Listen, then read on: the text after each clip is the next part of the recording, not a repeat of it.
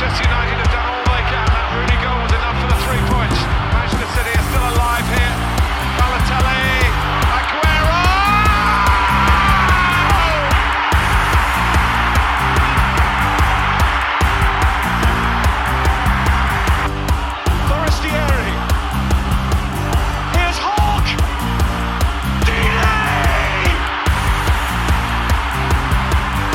Einen wunderschönen guten Tag und herzlich willkommen zum Premier League Podcast. Mein Name ist Leon Kaminski. Und meiner Robin Held. Ja, die letzte Folge stand ja doch irgendwie ziemlich im Zeichen von Manchester United und der aktuellen Situation im Old Trafford. Und ja, da bietet es sich einfach an, auf der Welle weiter zu surfen, weil das Heimspiel gegen Southampton an diesem 25. Spieltag hat einfach doch wieder mal für einigen Gesprächsstoff gesorgt. Ähm, ich würde sagen, wir fangen einfach mal an und gehen rein in das Spiel.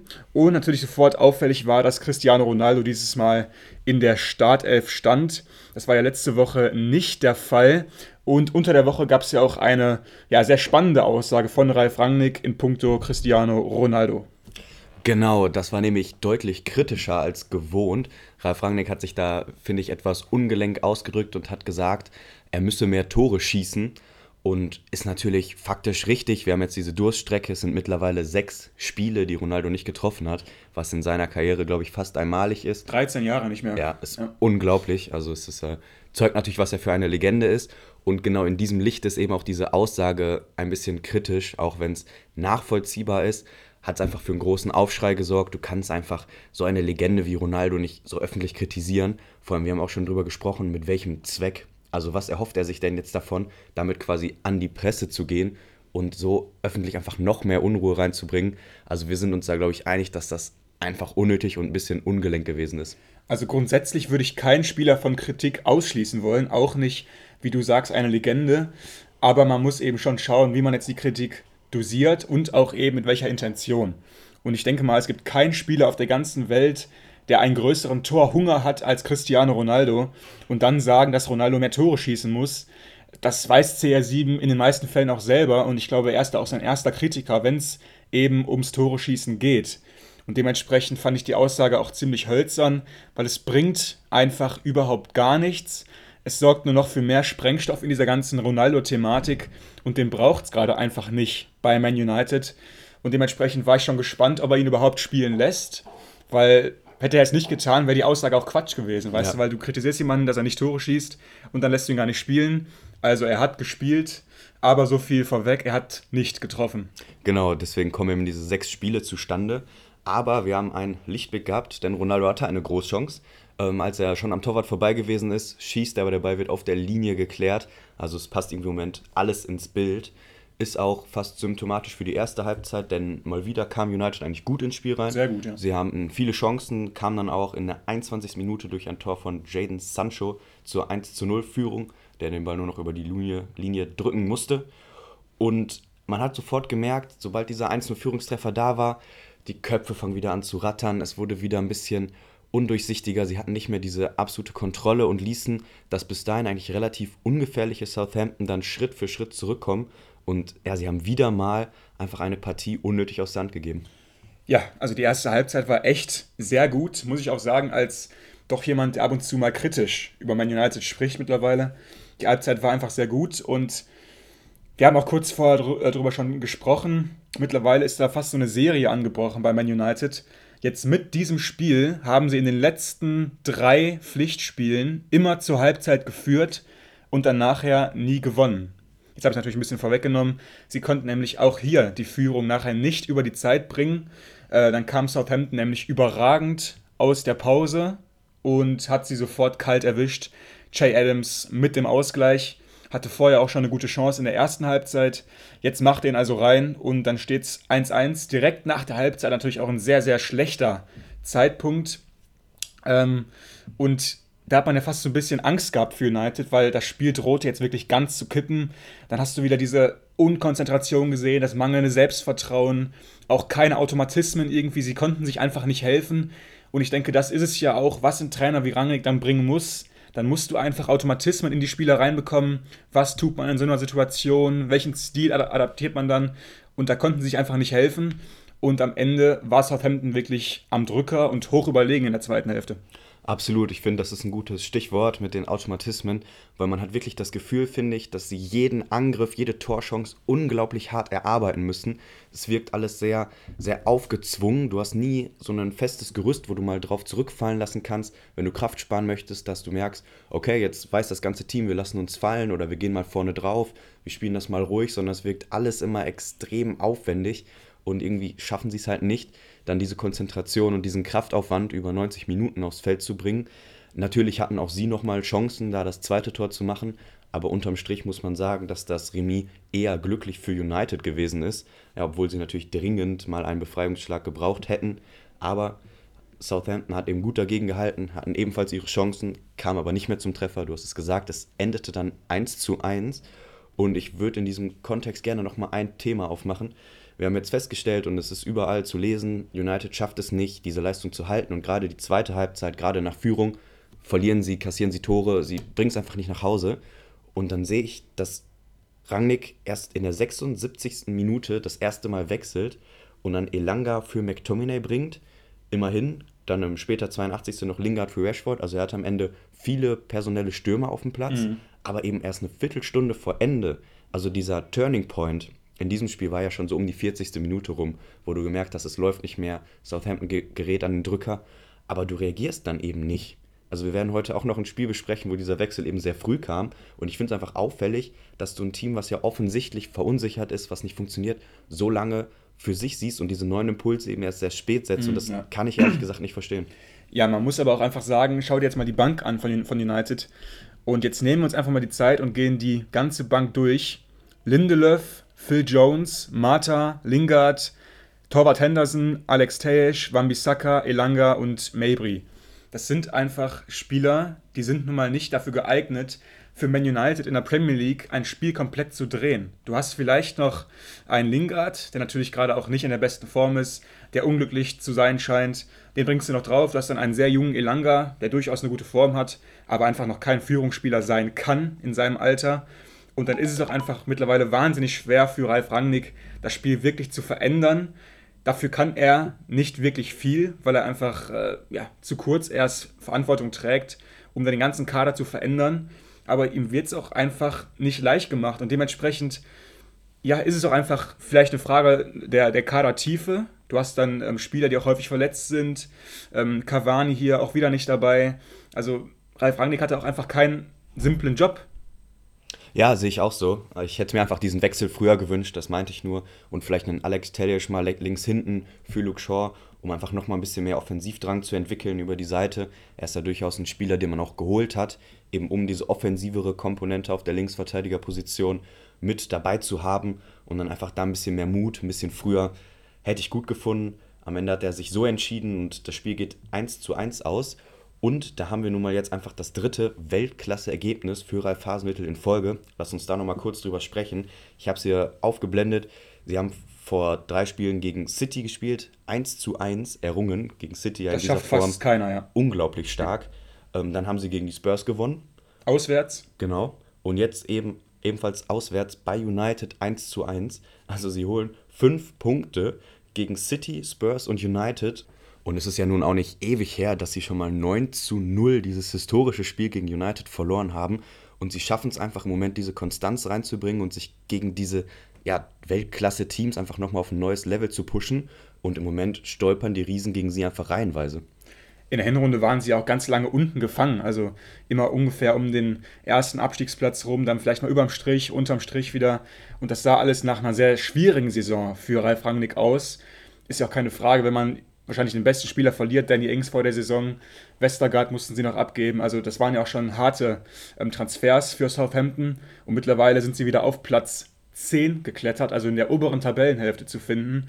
Vielleicht sogar noch mit Anschluss zu den davor platzierten Brighton und Tottenham, wenn was gut laufen sollte. Wieder mal eine überragende Leistung von Ralf Rasenhüttel und auch ein super Auswärtsspiel. Also die waren echt so scharf und Hasenhüttl wirklich 90 Minuten, 90 Minuten nur äh, sein Team am Pushen gewesen und einfach eine überragende Leistung mal wieder. Und vielleicht können wir auch mal ganz kurz auf ein, zwei Akteure sogar eingehen von Southampton, die wir ein bisschen näher mal beleuchten wollen. Zum Beispiel ähm, den super in Form momentan äh, befindlichen Armando Broja, ähm, albanischer Stürmer, sehr jung, äh, Leihspieler von Chelsea, ist auch erst 20 Jahre alt und gilt schon so ein bisschen als die neue Hoffnung auch für Albanien. Ähm, hat schon acht Pflichtspieltreffer diese Saison, spielt eine überragende Serie, hat auch schon mittlerweile Interessenten wohl aus der Premier League, aus äh, London kommen da viele momentan auf ihn zu, wohl Arsenal scheint interessiert zu sein für den Sommer.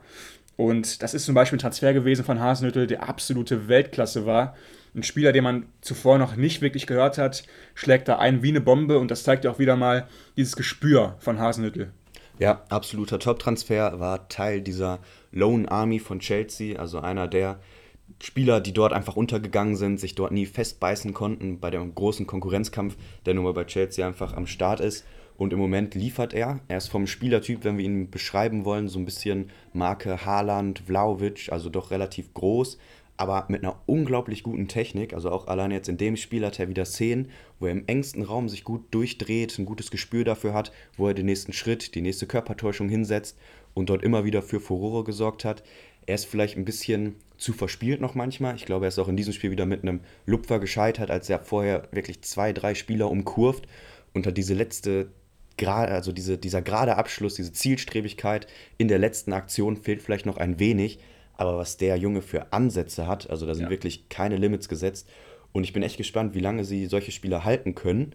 Und ist für mich auch so ein bisschen, ja, der Knackpunkt bei Southampton. Ralf Hasenhüttl hat noch gesagt, dass er sich unglaublich wohlfühlt in dieser Rolle als Entwicklungsverein mit dem absoluten Bewusstsein, dass diese Spieler nach ein, zwei Jahren spätestens gehen werden und dass er aber diesen, diesen Übergangspunkt fast die spannendste Trainerarbeit findet, was ich absolut verstehen kann, diese Spielerentwicklung.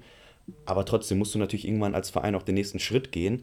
Und dann ist es nun mal wichtig, so Spiele auch mal zwei, drei Jahre zu halten oder wenigstens nicht die gesamte Achse, wie es jetzt war, in einer Transferperiode zu verlieren. Ähm, müssen wir vielleicht auch Ralf Hasenhüttl selber mit reinnehmen. Ich habe jetzt schon wieder gelesen, dass äh, nach dem United-Spiel auch eben die Verantwortlichen von United ein Auge auf ihn geworfen haben. Die, Trainer, die, die Trainerdiskussion bei United haben wir ja letzte Woche schon angesprochen. Ten Hag und Co. Ähm, ist er auf jeden Fall ein Name, der den gut tun würde. Ich würde einfach mal sagen, ist unrealistisch. Ich glaube ja. nicht, dass er sich das antut und dass das in irgendeiner Form passieren wird. Aber da sieht man einfach, wie schnell diese Spieler gelingt werden zu großen Clubs. Und ich bin echt gespannt, ob sie es irgendwann mal schaffen, diesen nächsten Schritt zu gehen. Auf der Pressekonferenz nach dem Spiel gab es dann auch noch eine sehr spannende Aussage von Hasenhüttel der dann angesprochen wurde auf United. Und er meinte dann, dass es kein großes Geheimnis ist, dass wenn United den Ball verliert, ihr Umschaltspiel nicht das Beste ist. Das ist ein Zitat gewesen. Und man darf ja nicht vergessen, auf der anderen Seite hat sein großer RB-Förderer Ralf Rangnick gecoacht. Natürlich ist es noch nicht wirklich Uniteds Rangnick, aber trotzdem, das ist ja auch ein Zitat, was sich gegen die Mannschaft von Rangnick richtet hört man ja doch relativ selten eigentlich, dass ein Trainer ähm, so ein bisschen ja, kritisch über eine andere Mannschaft spricht. Ähm, was sagst du dazu? War das jetzt schon irgendwie so eine kleine Stichelei oder einfach nur ganz offen und ehrlich mal äh, von der Seele sich was gesprochen? Also ich kann mir bei bestem nicht, Willen nicht vorstellen, dass da irgendwie jetzt eine, eine große Stichelei oder böser Wille hinter gewesen ist. Ähm, es ist offenkundig, dass beide noch ein extrem gutes Verhältnis haben. In Leipzig haben sie lange gut zusammengearbeitet, äh, haben einen riesen Respekt voreinander und ich glaube, es war einfach nur eine sachliche Analyse. Er wurde eben gefragt, ne, Richtung Matchplan, wie sieht's aus, Schwächen, Stärken analysieren wo wollte man hineinstechen, wo wollte man United wehtun und dann so etwas anzusprechen, finde ich völlig legitim. Und es ist ja auch eine Sache, also ich glaube, die ganze Welt weiß, dass dort Schwächen liegen. Also das dann mal so anzusprechen, ist überhaupt nicht schlimm. Spannend ist eher, ob United das irgendwann in den Griff bekommt. Du hast nochmal mit Bruno Fernandes, Sancho, Spieler, die jetzt nicht riesen Lust haben, bei Ballverlust den 300-Meter-Sprint nach hinten zu machen und diese gefühlt endlosen Wege immer wieder zu gehen.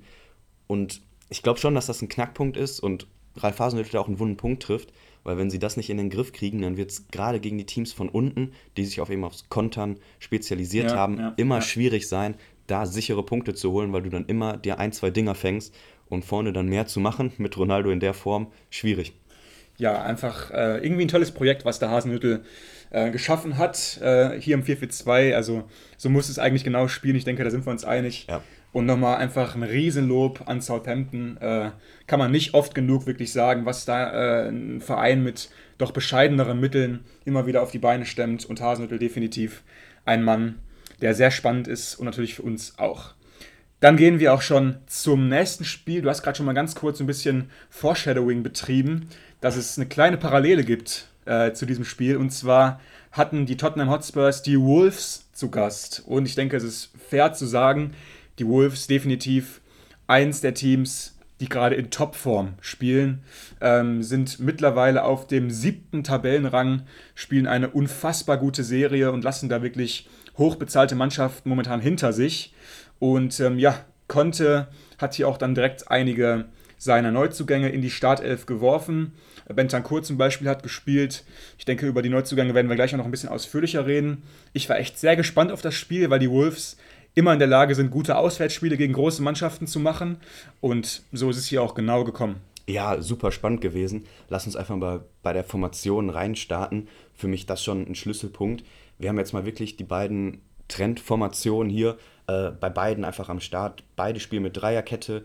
Bei, bei den Wolves eigentlich ein klassisches 3-5-2 bei Tottenham eher 3-4-3, also nur leicht anders, einfach, dass du noch einen aus dem Mittelfeld in die vorderste Reihe ziehst. Ähm, bei Tottenham bietet es sich einfach an, mit Lukas Moura, Son und Kane eben alle wirklich vorne aufzubieten, während bei, äh, bei den Wolves einfach mit Podenz und Jiménez nur zwei Spieler in der vordersten Reihe auflaufen. Aber es sind einfach zwei Systeme, die extrem gut funktionieren. Conte hatte ja eine wirklich herausragende Anfangsphase bei Tottenham mit dieser Formation. Er hat, ne, wir haben es gesagt, in der allerersten Trainingseinheit direkt äh, zweimal 11 gegen 11 spielen lassen und eben auf beiden Seiten mit dieser Dreierkette. Also das ist wirklich, da steckt Herzblut hinter.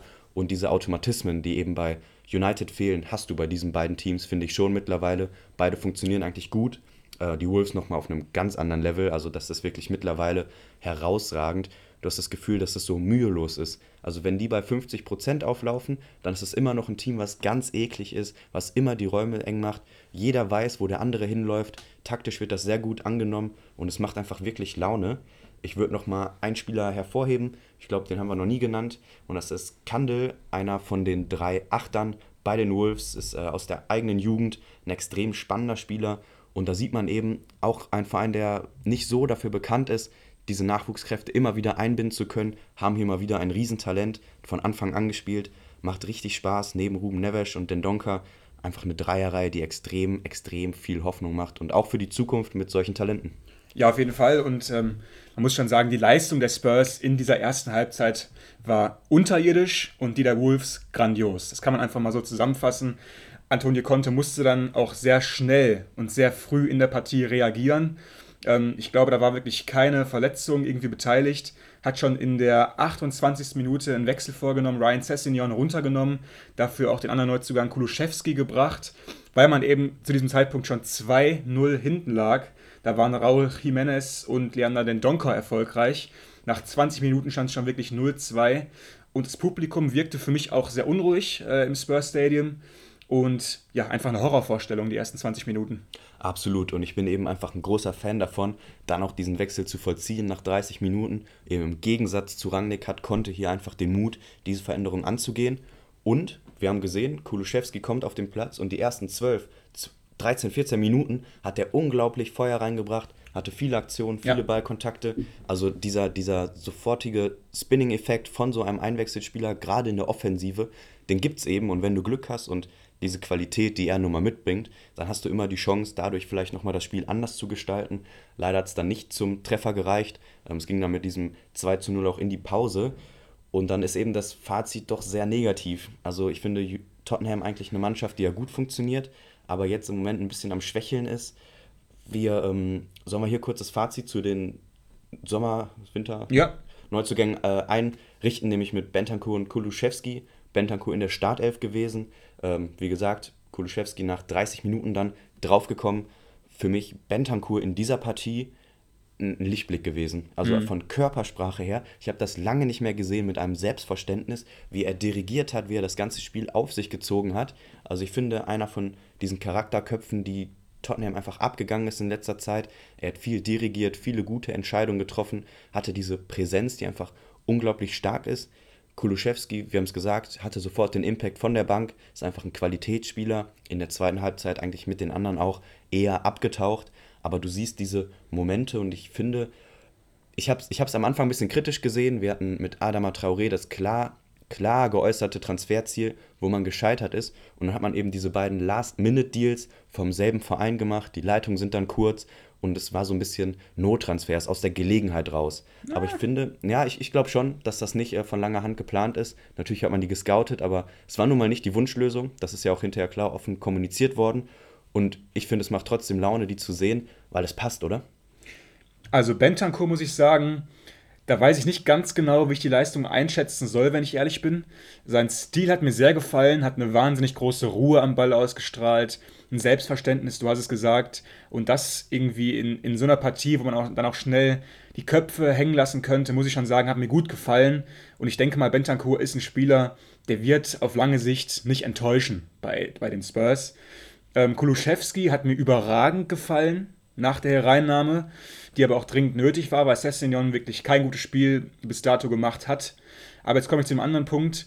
Bentancur zum Beispiel, der war eben auch hier für Heuberg aufs Feld äh, gekommen im Vergleich zum letzten Spiel. Hat der Heuberg jetzt verdrängt, einen gestandenen Spurs-Spieler die letzten Jahre. Und trotzdem hat es nicht ganz funktioniert, wenn wir ehrlich sind. Weil das Mittelfeld war immer ziemlich offen bei den Spurs. Da hatte, äh, hatten die Wolves immer wahnsinnig viele Ballgewinne.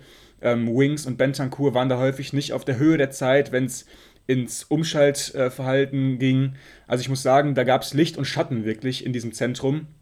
Trotzdem ist es ein Zentrum mit Wings und Bentancur, wo eigentlich vieles drin ist. Du hast eine gewisse Physis jetzt mit Bentancur und dann hast du auch diesen sehr, sehr spielerisch starken Sechser mit Harry Wings. Also ich bin schon gespannt, wie es dann in den nächsten Partien läuft, wenn die wirklich mal gut ins Spiel reinkommen und nicht direkt nach 20 Minuten 2-0 hinten liegen. Trotzdem, am Ende gewinnen die Wolves das Spiel vollkommen ungefährdet mit 2 zu 0. Und das ist dann jetzt die dritte Niederlage in Folge für Antonio Conte und die Spurs. Sowas hat Conte zum letzten Mal 2009 erleben müssen, als er noch Trainer von Atalanta Bergamo war. Also auch schon eine wahnsinnig lange Zeit. Und ja, die Zeichen stehen momentan einfach nicht gut. Es gab ja diesen extrem guten Start unter Conte, wo man ganz, ganz lange in der Liga ungeschla ungeschlagen geblieben ist. Und jetzt drei Niederlagen in Folge. Alles andere als eine gute Entwicklung. Ja, was für Statistiken heute. Also mit Conte und Ronaldo, das ja. sind wirklich Zahlen, die sind unglaublich. Das ist natürlich äh, bei Conte, gerade in Italien, äh, hat er einen unglaublichen Trainerjob gemacht, hat dort äh, wirklich jegliche Trainerstation mit Bravour gemeistert, äh, Inter zum Meister gemacht. Also daher natürlich auch, äh, diese Statistik ist jetzt in der Premier League einfach ein anderes Niveau, was auch er merkt, wenn da eben die Mannschaft nicht zu 100% performt, wird es immer schwierig, gerade gegen so taktisch gut aufgestellte Teams wie die Wolves. Ich würde gerne nochmal über die Defensive von Tottenham sprechen, weil es da für mich riesen, riesen Unterschiede gab. Also Romero, ich war wirklich angetan, was er in der Vorwärtsverteidigung mit progressiven Läufen, guten Zweikämpfen immer wieder geschaffen hat. Diese Tempomomente im Umschaltspiel als Innenverteidiger, also wirklich herausragend, hat mir wirklich stark gefallen. Aber eben im Kontrast dazu mit Ben Davies und Davinson Sanchez, zwei Spieler, die zwar Qualität haben, aber diese einfach nicht zeigen konnten. Sie haben immer wieder gewackelt, wurden ausgetanzt, sahen nicht gut aus im Spielaufbau. Also einfach diese, diese Bank hinten, die du brauchst bei der Dreierkette mit Ball und gegen den Ball, war einfach nicht da. Für mich aber Romero jemand, den man herausheben muss, der wirklich trotz des 0-2s ein exzellentes Spiel gemacht hat. Was mir auch aufgefallen ist, dass Antonio Conte noch nicht ganz seine beste Elf gefunden hat. Also wenn man sich jetzt vor allem immer die Außenbahn äh, anschaut, dann tauscht er fast in jedem Spiel. Also im letzten Ligaspiel zu Hause gegen Southampton hat noch links Reguilon gespielt und rechts Emerson Royal. Und in diesem Spiel sind dann gestartet auf links Cessignon und auf rechts war es dann natürlich, wer war es? Doherty. Matt Doherty, genau.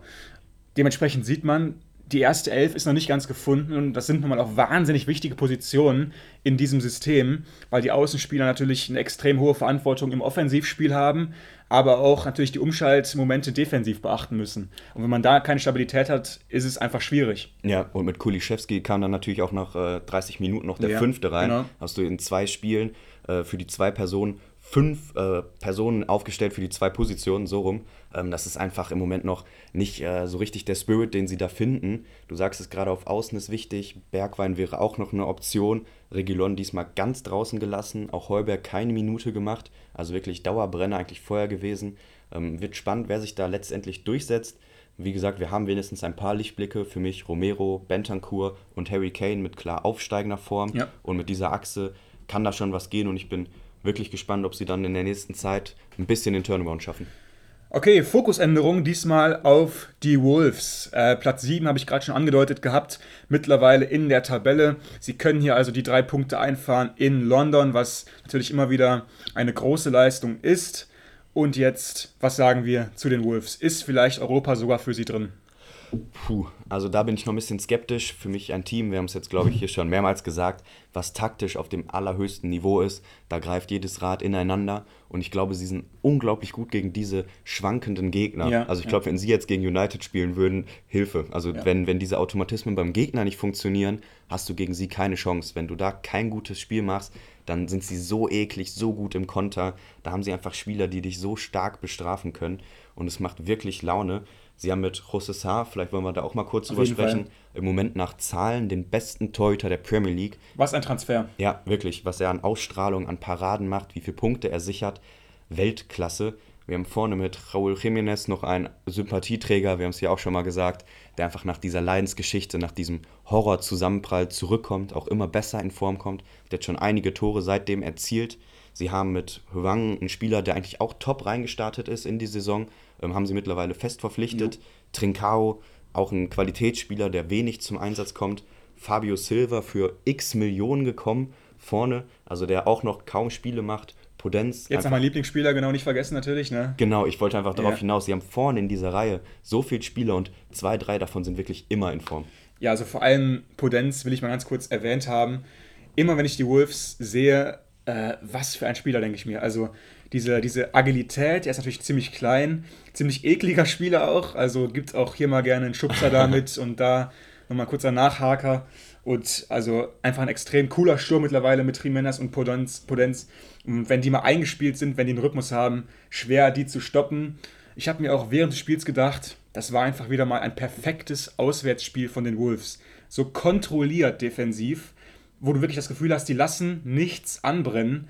Und es ist nun mal nicht einfach gegen die Spurs mit Kane, mit Son, äh, auch mit Lukas Mura, da nichts anbrennen zu lassen. Und das schaffen sie par excellence. Haben da wirklich, wir haben es gerade auch schon bei United so ein bisschen gefordert, die Wolves haben eben diese Automatismen, defensiv vor allem, immer so ein bisschen ähnliche Gefüge, die da anscheinend ans Licht kommen. Äh, mit Saiz, mit Cody und Killman, extrem eingespielte Dreierkette. Und dagegen Tore zu schießen, da beißen sich so viele Mannschaften die Zähne aus. Ähm, José Sá hat, glaube ich, mittlerweile in 23 Spielen ähm, nur 17 Tore kassiert. Das ja. ist in der Premier League ein extrem guter Wert. Kam ja aus Piraeus im Sommer. Extrem feinfühliger Transfer. Und ich denke mal, die Vorzeichen stehen da richtig gut. Ja, lass uns vielleicht noch als letztes den Vergleich ziehen zwischen Tottenham und den Wolves auf diesen Außenpositionen. Wir haben es gesagt, in der Formation einfach brutal wichtig. Und im Gegensatz zu den Spurs haben sie diese Position einfach mittlerweile konstant besetzt mit Nelson Semedo rechts und Ait Nuri links. Jo. Ich glaube, da kannst du auch gerne nochmal zwei, drei Sätze zu sagen. Gerade Ait Nuri, ich glaube, der hat es dir richtig angetan, oder? Ja, extrem guter Spieler. Äh, ist Marokkaner, glaube ich, war beim AFCON auch unterwegs. Ja. Hat mir da schon ziemlich gut gefallen, wenn ich es mal gesehen habe. Und ähm, ja, macht immer vieles richtig, guter linker Fuß. Drang nach vorne sehe ich bei ihm definitiv.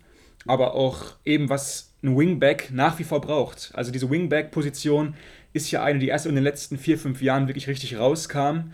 Und ich habe das Gefühl, dass viele es noch nicht ganz richtig interpretieren. Weil natürlich hast du eine gewisse offensive Verantwortung als Wingback. Ähm, vielleicht Robertson das beste Beispiel, der es definitiv auch spielen könnte in der Fünferkette. Ja. Ähm, aber die defensive Verantwortung, die darfst du für mich einfach nicht aus den Augen verlieren. Früher, wenn wir uns an die Fullbacks erinnern in der Premier League, die waren eigentlich nur hinten und haben da def defensiv auch alles mit abgesichert. Das ist heute nicht mehr ganz so, aber das Defensive darfst du einfach nicht vergessen. Und das machen die beiden äh, Wingbacks der Wolves, Ait Nuri und Nelson Sebedo, sehr gut. Natürlich auch sehr gut gecoacht. Und ich muss sagen, da, da stimmt einfach vieles. Und ich bin echt gespannt, wie weit sie es noch treiben können in diesem Jahr. du hast auch immer das Gefühl, es gibt in jedem Jahr immer eine Überraschung in der Premier League. Also das war mal Sheffield United nach dem Aufstieg, wo sie mhm. im Europa mitgespielt haben. Jetzt scheinen es die Wolves zu sein, die auch nicht schlechter zu werden scheinen. Und ähm, ja, vielleicht können sie es ja diesmal wirklich schaffen, diesen siebten Platz zu halten, der ja mittlerweile sogar für Europa berechtigt, darf man ja auch nicht vergessen. Und hast du noch irgendwas anzufügen? Ja, vielleicht nochmal, du hast mir gesagt, dass das für dich so ein bisschen die Traumtrainerstation wäre. Ich habe da mal ein bisschen drüber nachgedacht und ich finde einfach den Aspekt sehr interessant, dass du bei den Wolves ein Team hast, wo du keinen herausragenden Star hast, du hast keine Querköpfe drin, die die immer wieder äh, Unruhe reinbringen, sondern du hast extrem intelligente Spieler, die auf dich hören. Du siehst wirklich, dass sie taktisch das annehmen, was der Trainer sagt und einfach dieses Umfeld, diese Aufnahmefähigkeit und dieser Wille zu lernen, siehst du, finde ich, kaum wo besser als bei den Wolves. Deswegen muss ich dir absolut zustimmen, da Trainer zu sein, was ein Traumjob. Ja, ist einfach, denke ich mal, nicht so schwierig wie bei anderen Vereinen diese portugiesische Connection, die hilft sicherlich auch für einen gewissen Zusammenhalt. Mhm. Sie haben einfach mittlerweile ein Team aus Portugiesen und Briten, so kann man sagen. und ähm, ja, die Briten scheinen gut zu harmonieren, äh, zu harmonieren und die Portugiesen erst recht. In dem Spiel zum Beispiel mussten sie auch noch auf Joao Moutinho verzichten. Aber sie haben es trotzdem geschafft, eben mit einem Spieler wie Kandel aus den eigenen Reihen, das irgendwie gut aufzufedern. Und denn Duncan Neves ist nun auch ein sehr erfahrenes Zentrum. Und wie gesagt, also als Trainer von den Wolves, da muss natürlich ein gutes defensives Verständnis mitbringen, aber ansonsten machen es dir die Spieler auch ziemlich leicht, weil sie nach wie vor einfach als Mannschaft agieren, sie rennen füreinander. Eben diese ganzen alten Attribute, die manchen Mannschaften abzugehen scheinen mittlerweile, die haben sie noch. Und dementsprechend denke ich, dass es eine sehr reizvolle Traineraufgabe ist. Absolut. Dann lass uns weiterspringen zum ebenfalls am Sonntag stattgefundenen Spiel zwischen Leicester und West Ham die sich am Abend gegenüberstanden.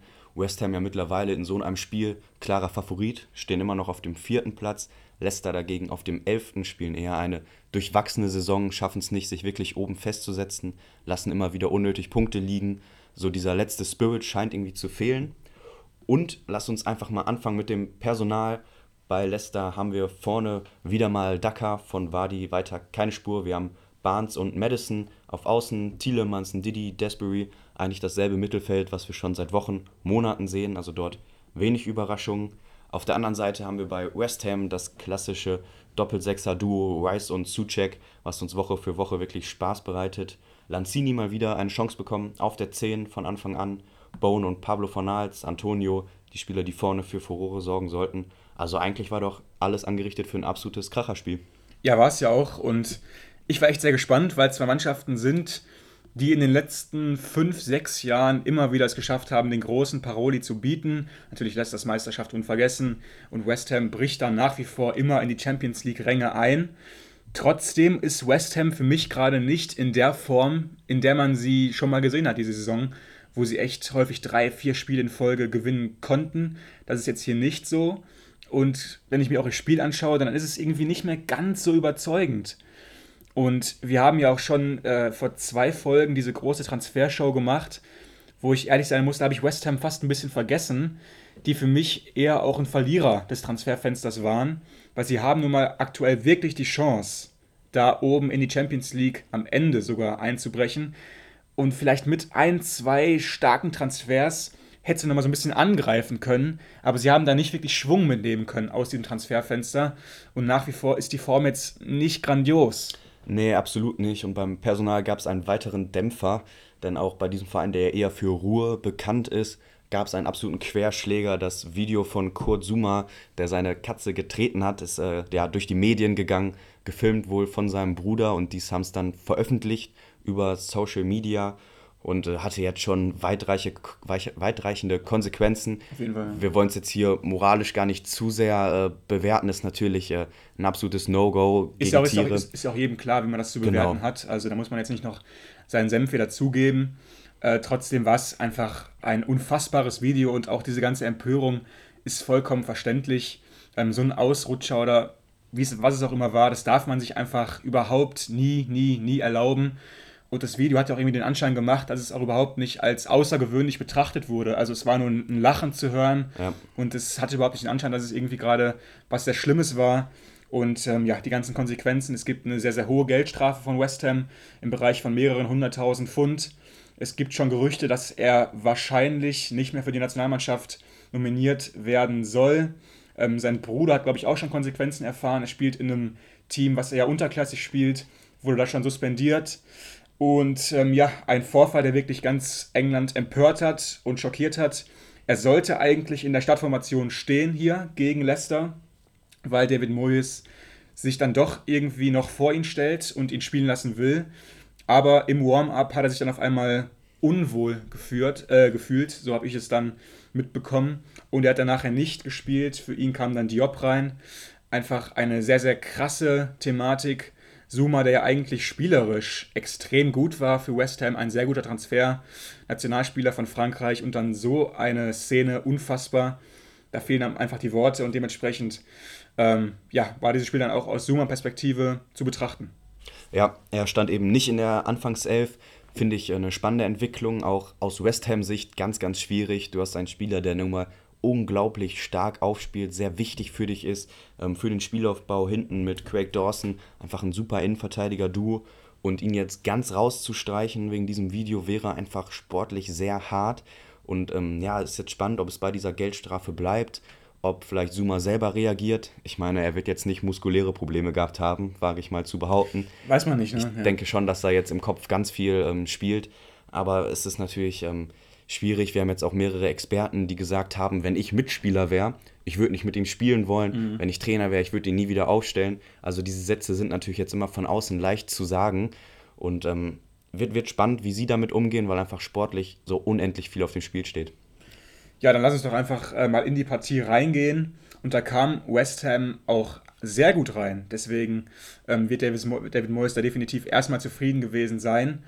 Und vor diesem Hintergrund müssen wir auch über einen Spieler sprechen, der nur für positive Schlagzeilen sorgt. Im Umfeld von West Ham ist ja schon mal was Gutes. Jared Bowen, der Rechtsaußen, ist definitiv in der Form seines Lebens.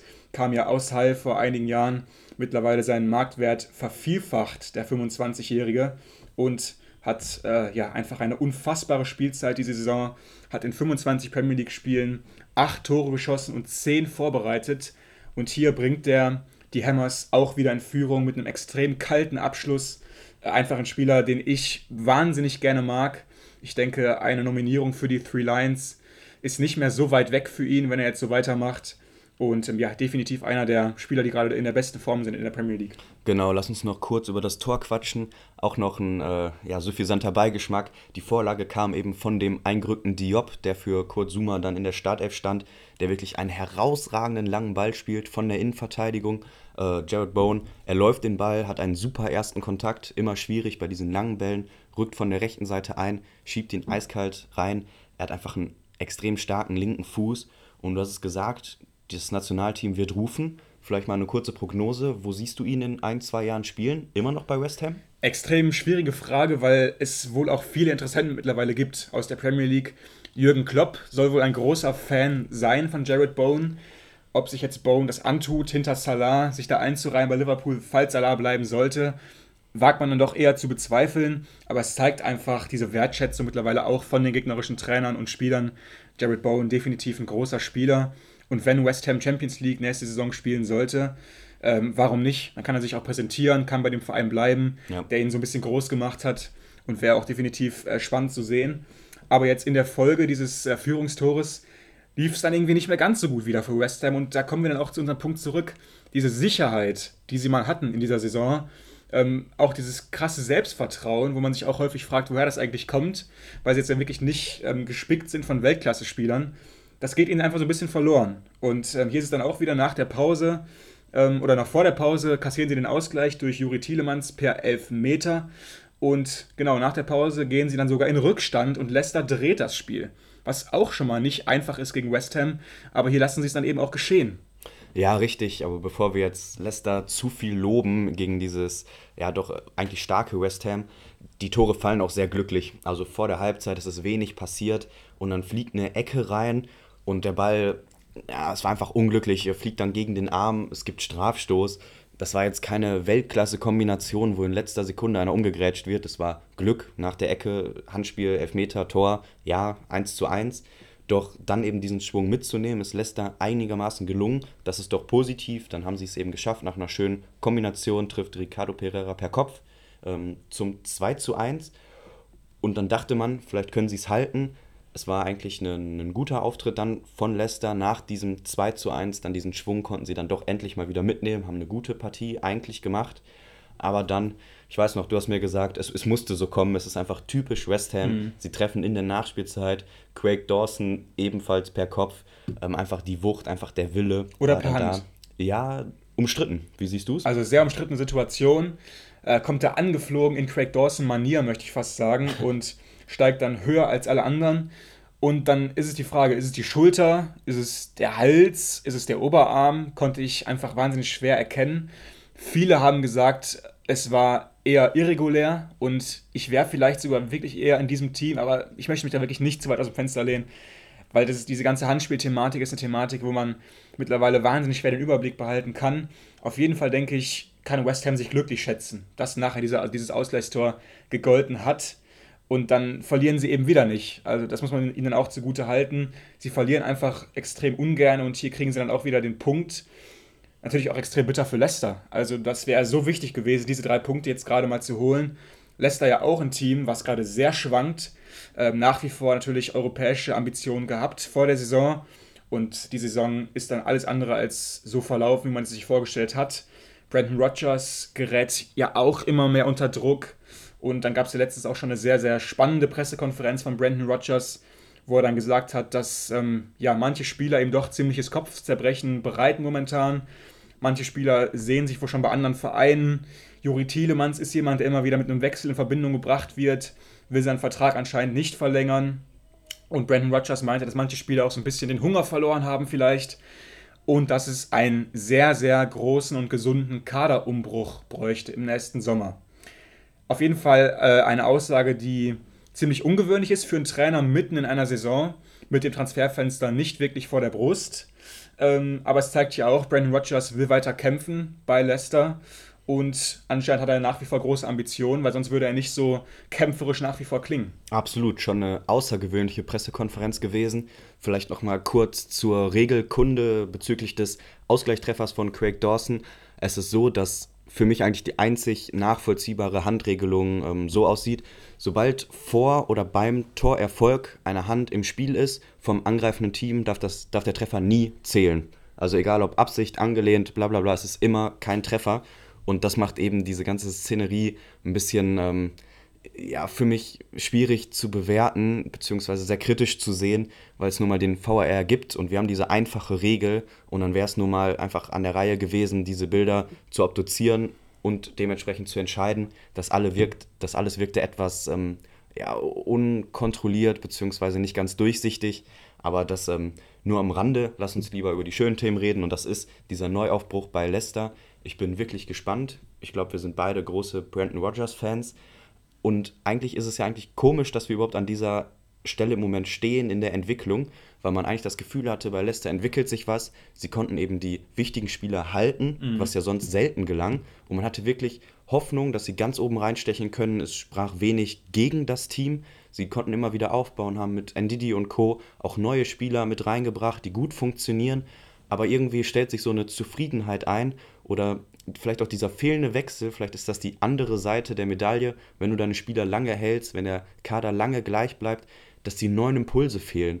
Und ich glaube, Klopp hat das auch mal gesagt, dass wenn du nichts veränderst, wirst du automatisch schlechter. Also er versucht es mhm. ja immer wieder. Wir haben jetzt diesen Transfer von Luis Diaz, vielleicht auch deswegen mit Bowen eher unrealistisch, aber das nur am Rande, dass du immer wieder irgendwie Impulse setzt, völlig egal wie.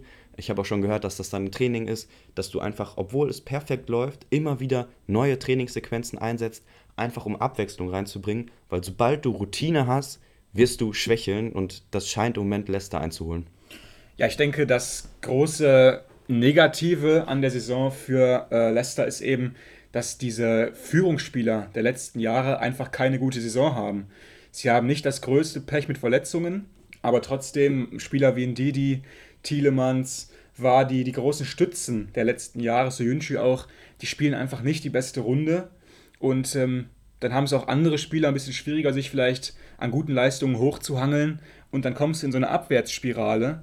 Und dann hast du es gesagt, wenn dann eben dieser, diese Veränderung, dieser, dieser, dieser Keim des, des Wandels, wenn der dann fehlt, dann ist es, glaube ich, einfach auch schwer für einen sehr erfahrenen Trainer wie Brandon Rogers, da das Ruder rumzureißen. Ähm, wir hoffen natürlich nach wie vor, dass er das Vertrauen auch behält des Vorstandes und dann nicht irgendwelche schnellen Entscheidungen getroffen werden, weil Brandon Rogers, was der geleistet hat für diesen Verein, ähm, einfach unglaublich war. Er hat den Verein oben gehalten nach diesen grandiosen Erfolgen. Das ist definitiv ähm, sehr honorierenswert. Und ich denke mal, die Zukunft könnte nach wie vor auch ziemlich gut aussehen mit den richtigen Transfers. Aber Stand jetzt läuft es dann nicht rosig. Europa dieses Jahr wird, denke ich, eher nicht. Da können wir uns darauf festlegen. Momentan Platz 11. Und ähm, ja, ich denke mal, das war es dann auch soweit mit diesem Thema. Genau, er hat so ein bisschen der ganzen Spielzeit jetzt schon den Stempel der Übergangssaison aufgesetzt. Sie sind im gesicherten Mittelfeld, es wird wohl nach oben und unten nichts mehr passieren. Und ich denke auch, man kann es dann einfach positiv als Kampfansage für nächste Saison, für das nächste Transferfenster, für die Kaderplanung werten. Und das ist ja doch ein sehr schönes Zeichen. Ich habe noch passend zu der Partie eine Aussage von Declan Rice rausgesucht. Ja. Er hat gesagt, dass er einfach in seiner Karriere sich immer dort sieht, wo er Titel gewinnen kann. Er hat es nochmal angesprochen, er möchte die Premier League gewinnen, er möchte eine Trophäe in der Hand halten, er möchte die Champions League gewinnen, er möchte den FA Cup, die League Cup, ähm, Zeugs, hat er gesagt, Zeugs mit England, äh, wahrscheinlich dann EM, WM, die großen Turniere, möchte er gewinnen. Und das ist natürlich wieder mal eine Aussage, mit, denen, mit der er sich selber ins Schaufenster stellt. Offensichtlich hat er diese Chancen mit West Ham eher nicht, gerade die Premier League einfach eher zu stark, dass West Ham da mal über eine ganze Saison oben stehen wird. Und jetzt ist natürlich die Frage, bei welchem Team kannst du diese Titel gewinnen? Es ist im Zweifel nur die Top 3 im Moment mit Chelsea, Liverpool und City. Und da bringt er sich einfach in Position. Ich denke, ein Spieler, den auch alle drei auf dem Schirm haben, auf dieser Sechserposition als großer Brecher, vielleicht einer der besten der Welt. Und ich bin echt gespannt, wo es hingeht. Er hat sich auf jeden Fall mal positioniert. Ja, das war in diesem großartigen Format The Overlap mit Gary Neville, was ja mittlerweile wahnsinnig beliebt ist, wo wirklich dann eine Stunde sich nur mit einem Menschen auseinandergesetzt wird.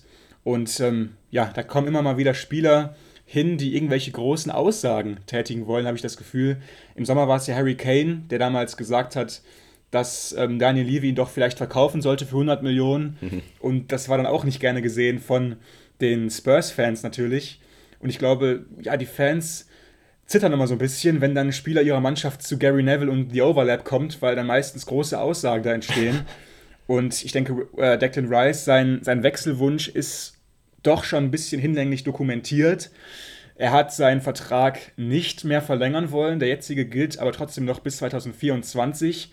Und ich denke, äh, Man United hat einfach ein wahnsinnig großes Auge auf ihn geworfen. Wenn man ein Team bei United um Declan Rice aufbauen könnte, wäre das definitiv sehr gut ein Engländer, ein Sechser, Nationalspieler, sehr hoch angesehen. Ich denke mal, sowas wie ein Wunschtransfer fast für United. Und ähm, ja, momentan natürlich hat er ja noch die beste Form fast bei West Ham, hat da keinen Leistungseinbruch irgendwie zu verzeichnen gehabt. Und ihm kann man wirklich nichts vorwerfen. Einfach ein sehr sympathischer Typ auch. Und ich bin echt gespannt, wo die Reise noch hingeht mit Declan Rice. Dann kommen wir jetzt zu den Ergebnissen dieses 25. Spieltags. Der hätte eigentlich den Anfang machen sollen, das Spiel Chelsea gegen Arsenal, was wiederum verschoben werden musste, weil Chelsea ja bei der Club-WM weilte und diese dann auch gewonnen hat.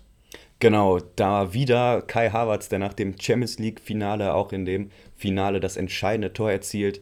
Eigentlich nur der dritte Elfmeterschütze im Team, doch die ersten beiden waren nicht auf dem Feld und deswegen ging er zur Tat und hat den Elfmeter verwandelt. Sie gewinnen standesgemäß mit 2 zu 1, allerdings erst in der Verlängerung. Ja. Also sie haben sich dort in beiden Spielen, Halbfinale und Finale, wirklich äh, nicht bravourös gezeigt, hatten große Probleme. Aber am Ende gewinnen sie es. Lukaku meine ich auch mit zwei Treffern in beiden Spielen erfolgreich. Ähm, sammeln sich vielleicht noch mal ein bisschen Selbstvertrauen. Die Jubelbilder in der Kabine sind auch schon rumgegangen. Ja, ja. Also der äh, Spirit stimmt da auf jeden Fall. Ich finde es ein bisschen schade, dass wir das Spiel nicht gesehen haben gegen Arsenal. Wäre wohl eine mhm. sehr interessante Partie gewesen. Aber wir berichten dann, wenn es nachgeholt wird. Genau. Man United trennt sich, wie von uns besprochen, zu Hause mit 1 zu 1 gegen Southampton. Ganz interessant. Ähm, Man United muss morgen Abend schon wieder ran gegen Brighton, wieder zu Hause. Und gegen Brighton wird es definitiv auch kein einfaches Spiel. Also wir werden da definitiv mal unsere Augen offen halten. Und vielleicht gibt es da mehr zu berichten. Man United wie gesagt, mit dieser Serie äh, dreimal geführt bis zur, bis zur Halbzeit und dann jeweils dreimal nicht gewonnen. Watford, der Abstiegskandidat, Nummer 1 vielleicht sogar schon, unterliegt zu Hause eben angesprochenem Brighton mit 0 zu 2. Brentford und Crystal Palace trennen sich in einem London Derby mit 0 zu 0. Everton und Frank Lampard fahren einen extrem wichtigen Heimerfolg ein gegen Leeds United mit 3 zu 0. Willst du darüber etwas äh, kurz sagen oder nicht? Ja, vielleicht ein Satz, ja. äh, schieben wir mal rein. Donny van de Beek, dort ja. mit den großen Schlagzeilen gewesen, Man of the Match geworden. Ich glaube, meisten Tackles, meisten Ballkontakte, meisten angekommenen Pässen. Also ein absolutes Top, Top, Top-Spiel von ihm gewesen. Waren seine ersten 90 Minuten in der Premier League. Sofort Man of the Match, sofortigen Impact. Spieler, auf den wir gucken können und der endlich mal wieder positive Schlagzeilen schreibt. Man City schlägt Norwich auswärts mit 4 zu 0. Raheem Sterling dort mit einem Hattrick.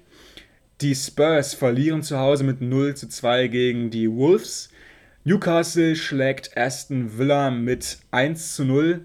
Sehr wichtiger Sieg für Newcastle, die immer mehr in der Tabelle hochklettern.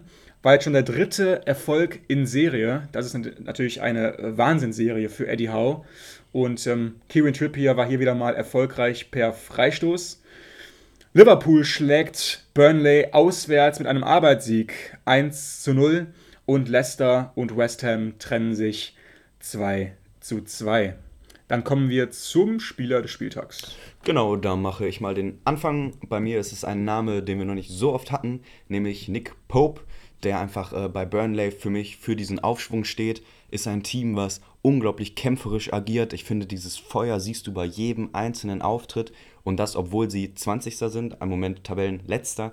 Du hast es gesagt, vielleicht gefühlt eher Watford im Moment Abstiegskandidat Nummer 1. Und das spricht eben auch für Burnley, eine Mannschaft, die unglaublich gut performt. Ähm, Pope einfach in dem Spiel gegen Liverpool herausragend gewesen. Sonst Pope von den Bewegungsabläufen her immer ein Spieler, der so ein bisschen ungelenk aussieht. Ich muss manchmal ein bisschen schmunzeln, aber er hat einfach ein, wirklich das, eine Top-Leistung abgeliefert, sich immer wieder reingeworfen, wichtige Bälle gehalten, konnte nur durch einen Nachschuss von Fabinho dann überwunden werden. Also wo er auch zuerst noch super pariert. Er hat sie immer wieder im Spiel gehalten. Ähm, auch Paraden, die leicht aussehen, wie der Schuss von Cater, den er am Anfang direkt pariert, gegen die Laufrichtung, aber die sind unglaublich schwierig. Und der ist im Moment der Rückhalt, den sie brauchen. Tarkowski, Mi davor stark, vorne Wehorst, wenn der zündet. Also für mich tatsächlich ein Team, was noch lange nicht abgestiegen ist. Auf jeden Fall sehr interessant. Mein Spieler des Spieltags war involviert in dem Spiel Man United gegen Southampton, aber es war nicht Amando Broja, über den wir auch schon gesprochen haben. Ich habe mich da für Mohamed El Younussi entschieden. Der linke Außenspieler bei den Sands hat mir sehr gut gefallen. Ähm, habe ich ähm, erstmal eigentlich weniger darauf geachtet immer in den letzten Wochen. Aber muss ich sagen, überragende Partie. Hat gegen McTominay da spielen müssen auf seiner Seite, was ja auch nicht immer einfach ist für Außenspieler gegen McTominay zu spielen weil er ja doch def äh, defensiv seine Stärken hat im Zweikampf. Aber da sah er wirklich regelmäßig alt aus gegen Elionussi. Hat da auch mit Adams immer gut interagiert. Dalo extrem schwieriges Spiel gegeben und definitiv so ein Spieler, der äh, unter dem Radar ein bisschen fliegt für mich, unberechtigterweise. Ähm, auch damals schon immer in den Nationalmannschaften äh, für Aufsehen gesorgt und auf jeden Fall Elionussi hier mein Spieler des Spieltags. Ja, ein fairer Gewinner macht da wirklich einen Top-Job auf der linken Seite. Gibt es sonst noch irgendwas, was du uns erzählen möchtest? Ähm, puh, nee, das war es eigentlich. Also war eine ein bisschen andere Folge heute mal. Wir haben ja vor einigen Wochen mal aufgerufen, über welche Teams ihr so ein bisschen mehr hören wollt, was wir so ein bisschen noch mehr reinbringen sollten vielleicht. Und da war zum Beispiel natürlich dann nachher euer Gewinner West Ham United. Das haben wir heute mal versucht zu würdigen und haben generell mal so ein bisschen mehr über Mannschaften gesprochen, die vielleicht nicht so viel Gehör finden. Und wir hoffen natürlich, dass es euch trotzdem gefallen hat. Ähm, nehmt an der Frage der Woche teil und hinterlasst uns doch einfach ein paar Sterne auf dem Spotify-Anrufbeantworter, wenn man das so sagen kann. Und ich denke, das wäre es dann gewesen eigentlich mit der heutigen Folge. Wir bedanken uns wieder mal sehr fürs Zuhören und wünschen euch jetzt eine schöne Woche. Macht's gut. Vielen Dank. Ciao, ciao.